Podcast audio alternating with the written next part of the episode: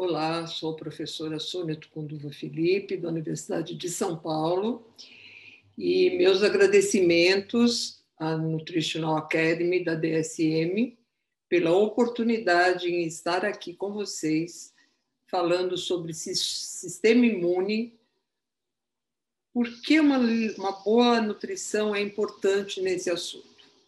Então, inicialmente, é, vamos colocar a, a nossa tela que fala do, da nutrição como uma grande fornecedora de elementos e metaforicamente eu sempre gosto de trazer a imagem dos alimentos e da alimentação como esse grande sol que nos dá tanta energia, o planeta Terra como os macronutrientes, é, os micronutrientes representados, por exemplo, pela Lua, e temos os compostos bioativos, os polifenóis, aqueles é, pequenos que fazem parte da nossa vida diária e que também são tão importantes.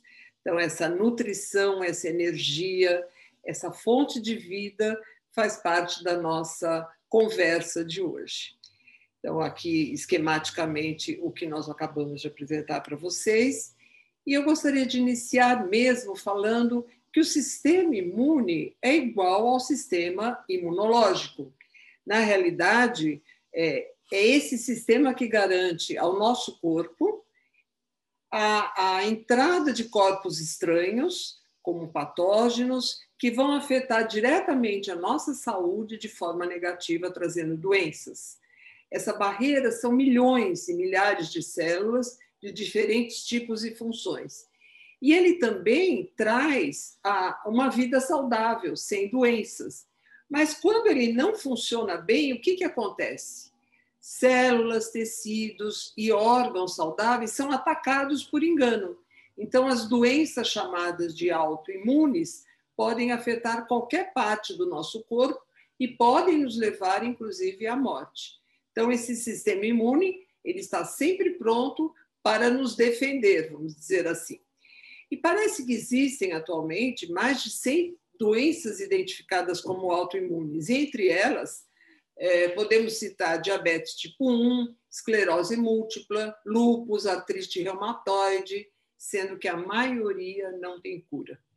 E nos Estados Unidos, 24 milhões de pessoas são acometidas por essas doenças e outros 8 milhões têm a indicação ou a chance de também terem doenças autoimunes. E nutrientes influenciam esse sistema imunológico? Sim.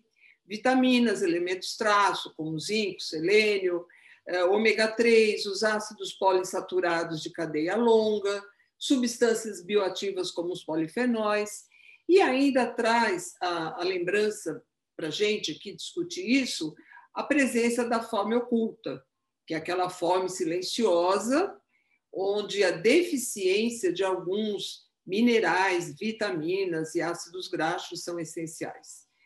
A suplementação desses mesmos componentes, desses mesmos nutrientes, podem melhorar a função do nosso sistema imune e melhorar também a baixa imunidade das pessoas. A exposição ambiental, hoje tão discutida, tão ressaltada, pode estar relacionada com o sistema imune, ou pela luz solar, radiação ultravioleta, que pode levar a doenças como dermatomiosite juvenil, a própria questão social, do baixo nível social na infância, é, repercutindo como artrite reumatoide na fase adulta, produtos químicos agrícolas também repercutindo como artrite reumatoide numa fase mais adiantada, os peixes contaminados com mercúrio, levando a doença inflamatória intestinal, lúpus, esclerose múltipla e, novamente, artrite reumatoide. Então, a nutrição com essas doenças autoimunes aparece um componente, que é a vitamina D, que pode ser importante para prevenir a disfunção imunológica em populações mais velhas, e alguns micronutrientes dietéticos podem melhorar eh, ou piorar né, o sintoma, por exemplo, de uma doença autoimune como o lúpus. É, observando o evoluir desse sistema autoimune, nós observamos que no nascimento a criança tem um sistema imune imaturo e se desenvolve rapidamente, até porque ela pode, é, com o aleitamento materno, se resguardar de doenças é, próprias da infância. Depois, na infância e na adolescência, esse sistema imune atinge o que nós chamamos de um grau de maturação. E ele, mediante a exposição a doenças, patógenos, mesmo com a imunização, é, ainda é possível de ser atingido, mas é um grupo que apresenta uma maior imunidade. Já na fase adulta, esse sistema uh, imunológico ele está maduro, ele é funcional e o corpo pode reagir rápida e eficientemente quando exposto a patógenos ou substâncias e ainda mais porque já temos a presença da vacinação nesse grupo etário. Mas com a idade, o sistema imunológico entra em declínio e os idosos estão mais expostos com um risco aumentado a infecções e alergias, com impacto na saúde, na longevidade e também na qualidade de vida. Esse infográfico nos mostra as disfunções com a imunidade. Então, nós sabemos que no Brasil, mais da metade da população apresenta excesso de peso e 20% dessa população obesidade, principalmente entre adultos de 25 a 34 anos e que apresentam uma baixa escolaridade. A obesidade, por ser uma doença crônica, ela atinge é, diversos órgãos e é uma resposta, uma piora na resposta imunológica do sistema todo. Então, por exemplo, doenças pulmonares, é, as doenças pulmonares, as doenças é, cardiometabólicas, tem uma infinidade de manifestações dessa disfunção imunológica.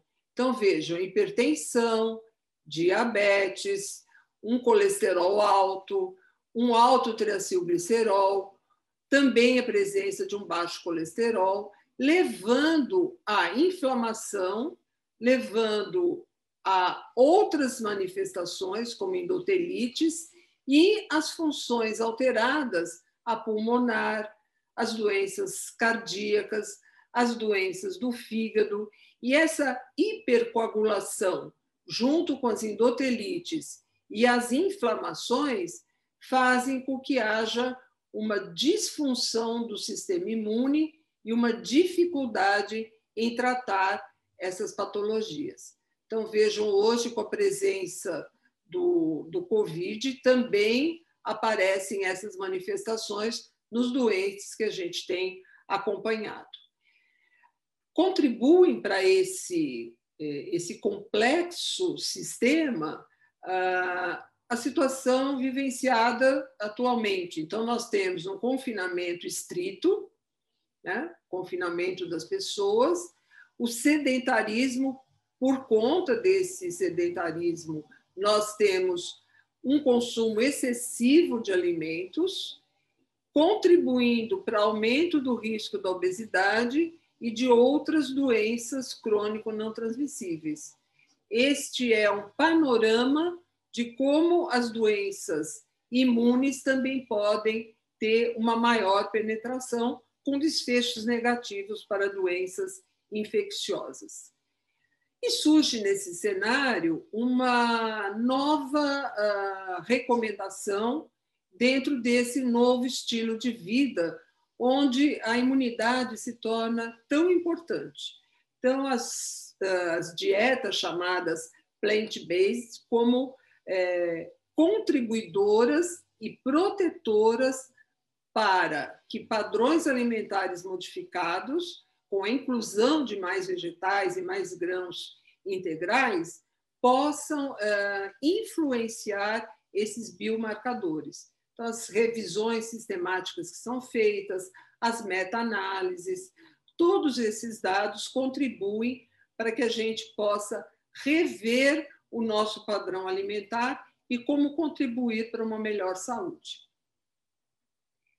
É, essa definição, esse, essa função imunológica que aumenta o risco de infecção, ela pode ser observada desde comportamentos de estilo de vida estressado, a presença de muitos alimentos tipo fast food ou de alta densidade energética, mas com uma pobreza, uma escassez de micronutrientes importantes, ah, fatores como baixa renda, uma nutrição inadequada, que são aqueles fatores multipsicossociais, o sedentarismo no estilo de vida, a obesidade, dietas muito restritas, monótonas e com presença só de alimentos que não são os mais adequados, caracterizando uma dieta pobre, né? pobre no sentido de não presença de nutrientes mais importantes,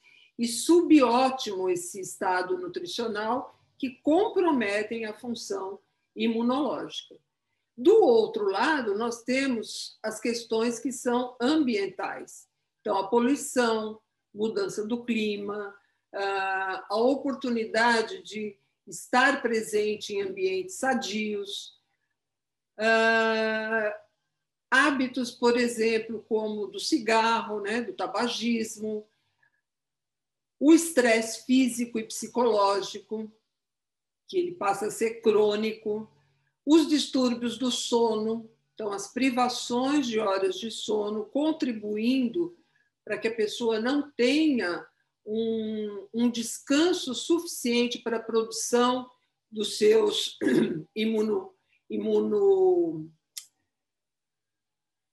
não que não é, essa função imunológica, se o sono não for adequado, ela também não vai ser adequada. Então há necessidade de cada um ter o seu a sua hora mínima de sono, a sua média, que deve funcionar em torno de seis a oito horas de sono diário.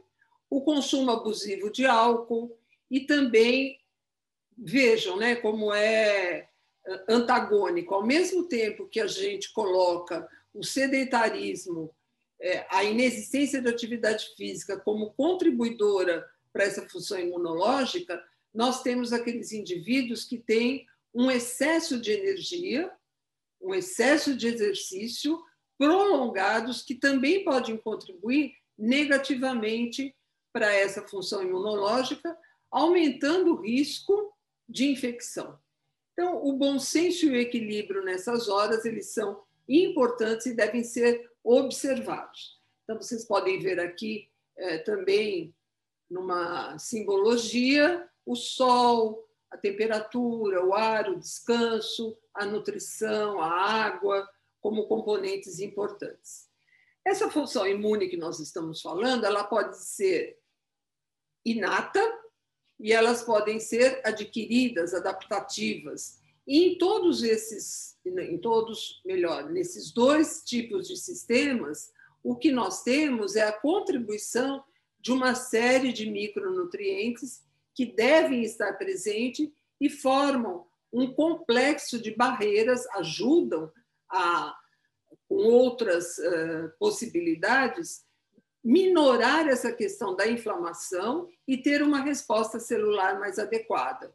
Então, são praticamente os mesmos micronutrientes, tanto numa situação da inata como na adaptativa, só que esta, desculpa, esta não específica, com defesa né, de, de ser mais rápida em minutos ou horas, que é a inata, e esta adaptativa com a defesa de ser um pouco mais tardia, demorando pela vagarosidade alguns dias para acontecer. A inflamação crônica, então, muito bem detalhada já na, na literatura, ela atinge inclusive pessoas saudáveis. Mas essas pessoas é, podem ter hábitos que são nocivos e que estão uh, em estado de inflamação crônica.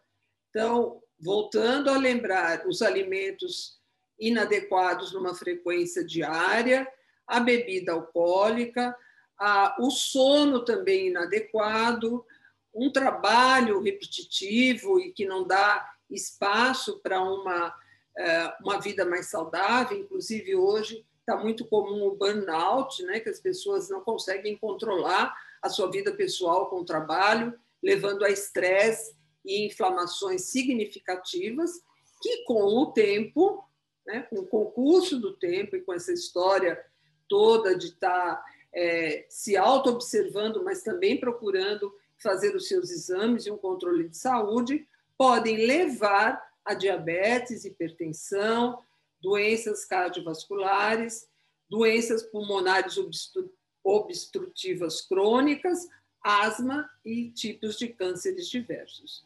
Então, é uma situação bastante grave e esses hábitos eles devem ser toda hora revistos para não entrar num sistema desse de inflamação. Novamente, a literatura trazendo a necessidade de dietas balanceadas, com a presença de plant-based foods, né, alimentos que sejam vegetais, onde se encaminham é, sugestões de é, obtenção desses alimentos numa agricultura mais orgânica, mais familiar, com menos alimentos industrializados e que possibilitem essa mudança no estilo de vida. Exemplos de dietas saudáveis e sustentáveis são aquelas ricas com os cereais integrais, os grãos, as leguminosas, as oleaginosas, que são as sementes, como castanhas, nozes, e baixas em alimentos de origem animal e alimentos discricionários, tais como bebidas açucaradas. Então, não é a proibição, mas é a transformação, a transição das dietas, passando para a inclusão cada vez maior de alimentos plant-based. As dietas globais, com suas velhas questões, as suas novas evidências e os seus novos horizontes, mostram que as intervenções podem ser sobre os sistemas alimentares de uma forma global, internacional. E nós temos eh, formas e, e mecanismos de obter o apoio para essa mudança. Então, se houver a, a condição de políticas integradas, mais as intervenções, mais uma é, mecanismos de orientação desde a infância, adolescência, nós podemos otimizar essa saúde humana, assim como proteger a saúde planetária. Esse é um outro estudo, o It Lancet, feito por Harvard, encabeçado por Willett, que é um epidemiologista, que fala outra vez nessa questão que as dietas devem ter manutenção, devem ser modificadas na medida do possível e que tenham transformações significativas até 2050 para que a gente possa ter um, percentual aí de 100% da composição das dietas com alimentos saudáveis. Então essas mudanças, elas são importantes e elas devem ser implementadas para o benefício da saúde das pessoas. Falamos da carência dos adolescentes como importantes, mostrando né, que cálcio, vitamina A, vitamina D, vitamina E, fósforo, são micronutrientes que devem ser monitorados e o tempo todo, ainda que a resistência imunológica do adolescente seja alta, não seja descuidada.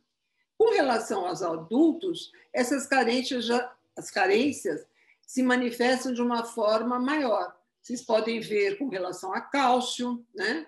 Onde homens e mulheres apresentam diferenças.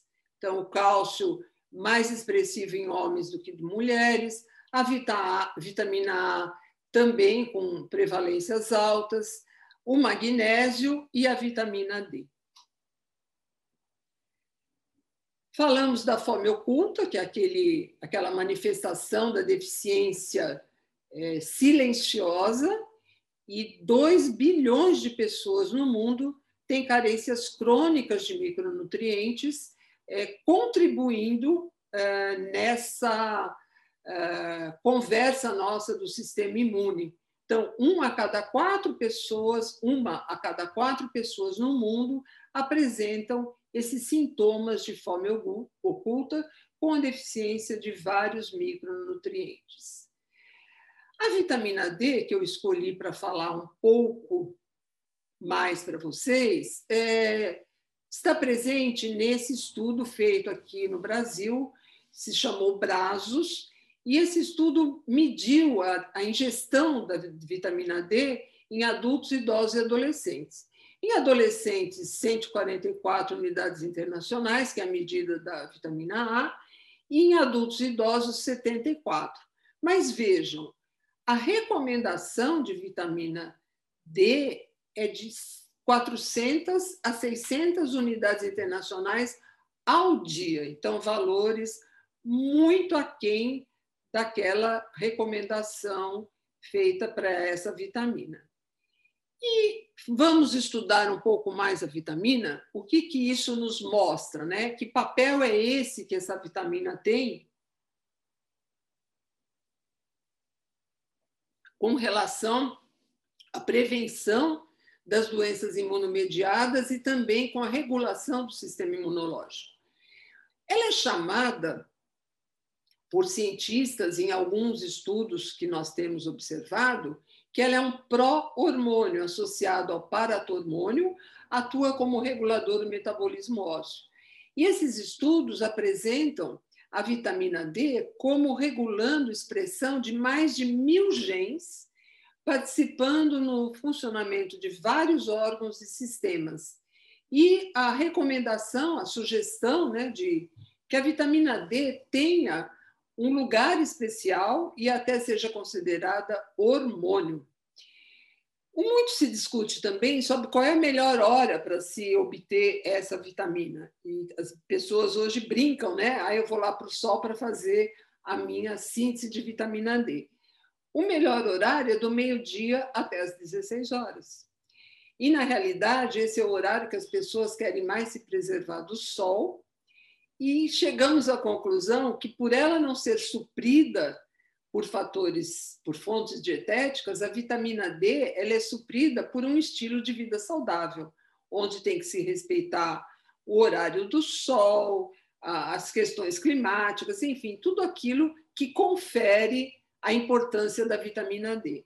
Historicamente, ela tem um papel importante no período fetal e na infância, além do metabolismo ósseo, porque ela repercutia com a sua ausência numa doença chamada raquitismo e que hoje se tornou uma doença rara. Então, sem dúvida, existe em todos ainda e em todo o mundo um estado subótimo de vitamina D, né?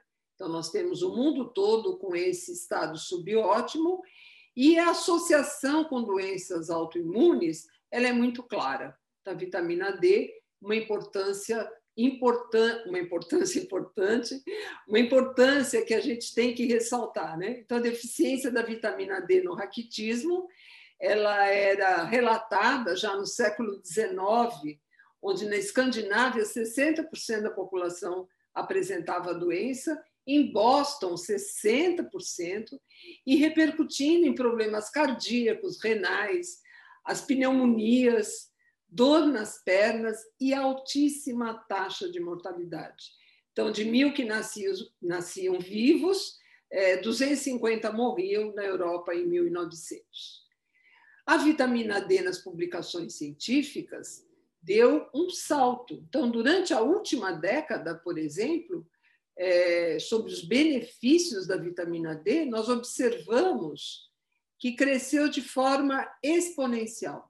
Então, as publicações trazem hoje a vitamina D como uma das é, contribuidoras para essa é, resposta no sistema imune. Na ciência, que nós temos esses dados a partir de ensaios clínicos, que são experiências feitas para demonstrar os benefícios, observamos a mesma coisa. Então, o número de ensaios clínicos com relação à vitamina D, em 2010 aumentou também exponencialmente, e agora, decorridos 10 anos, nós devemos estar com esse, estar com esse número muito maior e mais expressivo. Então, o sol é uma fonte confiável de vitamina D.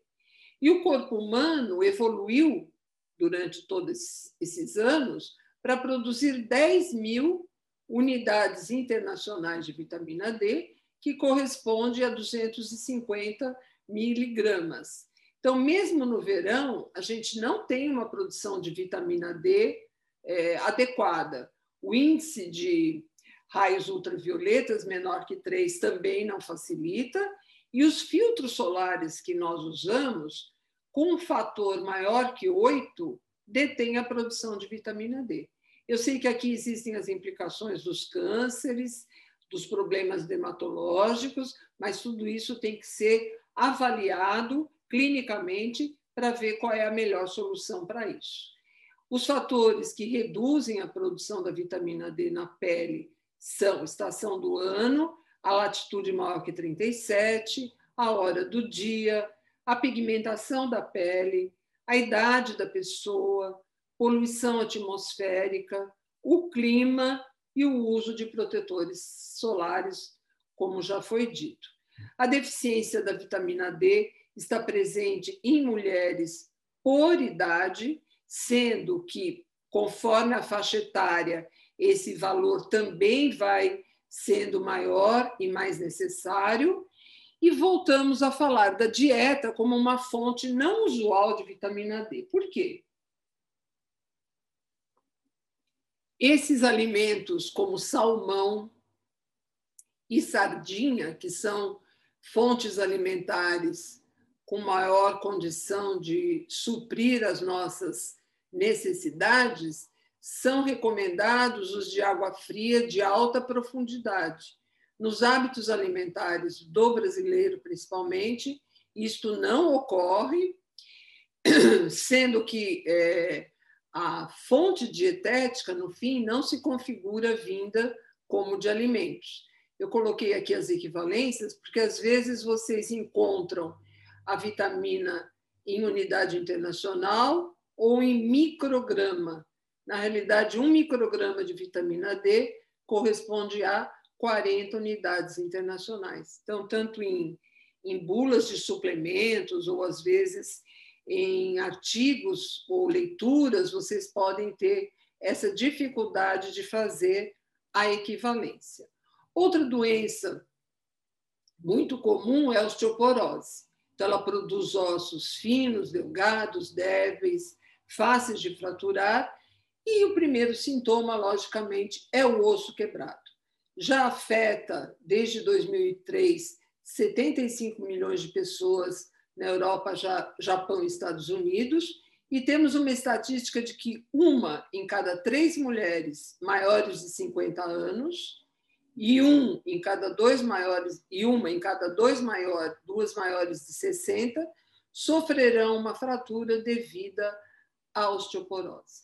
Em homens, a incidência é de 1 em 5 em maiores de 50 e 1 em 3 em maiores de 60. De 90 a 2000, as fraturas osteoporóticas de quadril aumentaram 25%. Então, nesses 20 anos, essa prevalência também deve ter aumentado, porque eles já previam 6,3 milhões no aumento até 2050. Isso configura a osteoporose como uma carga mundial, ou seja, uma doença de uma expressão grande e que traz prejuízos à saúde das pessoas.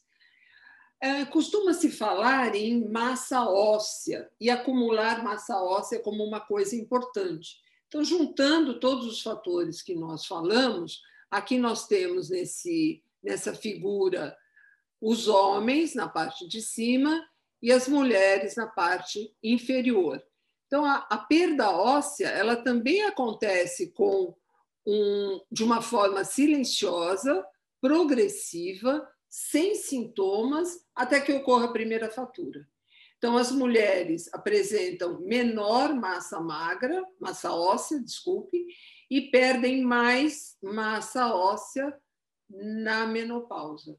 E na idade eh, de idosas também há um declínio, o que não acontece com os homens.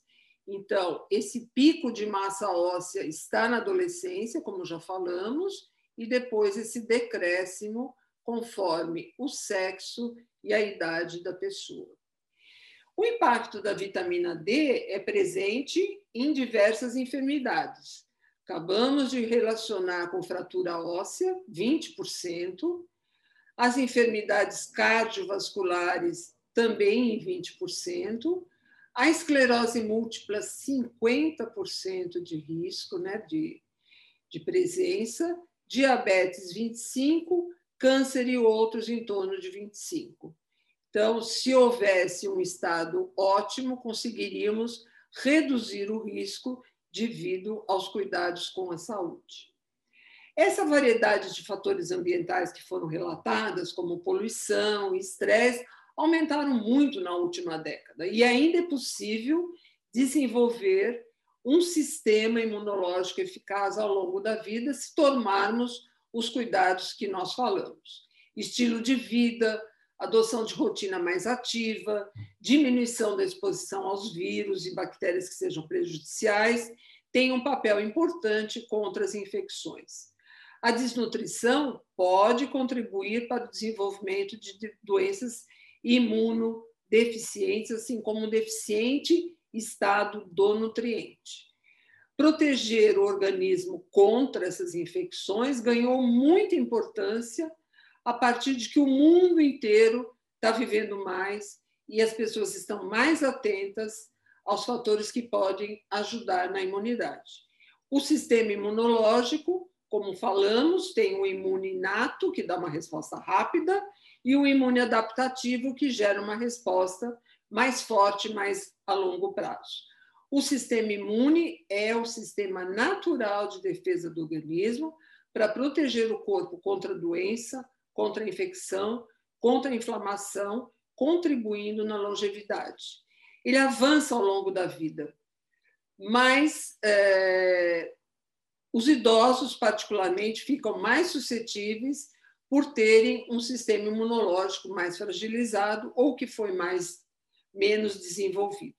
As deficiências dos micronutrientes são prevalentes no mundo inteiro, então a intervenção é, formulada com vitaminas tipo A, B, C, C, D e E, ômega 3 selenizílico, tem se mostrado eficaz para fortalecimento da imunidade. E também aparecem os probióticos e prebióticos, que, restaurando a flora intestinal, melhoram a imunidade. Obviamente, tem que haver um esforço é, geral, no sentido de que os cientistas, a comunidade científica, as indústrias e a formulação de políticas públicas possam fortalecer uma estrutura de suporte para atender às recomendações nutricionais e à saúde global necessidade de produção de mais pesquisas e estímulo a uma vida saudável. A pergunta que fizemos inicialmente, se o sistema imune, a boa nutrição é importante, a resposta eu acho que é sim. Então, a resposta diz que uma boa nutrição é importante, porque uma, uma alimentação saudável, com a presença de todos os micro e macronutrientes, compostos os bioativos de acordo com os fatores biopsicossociais e ambientais, fortalecem o sistema imunológico, levando a uma vida com menos doenças. E a vitamina D, apesar de não ser fonte dietética, destaca-se, além da saúde óssea e de outras funções, como fundamental para o sistema imunológico. Então, recomendamos, recomendamos que dietas saudáveis e sustentáveis com a presença de cereais integrais, leguminosas, frutas, hortaliças, castanhas, sementes, é, baixas em alimentos de origem animal e bebidas açucaradas, compondo com um estilo saudável e atividade física frequente, podem é, influenciar o sistema imune. E que a suplementação com vitamina D pode melhorar a função do sistema imune de indivíduos que apresentem baixa imunidade. Então, novamente, meus agradecimentos à Nutritional Academy pela possibilidade de estar aqui conversando com vocês. Muito obrigada.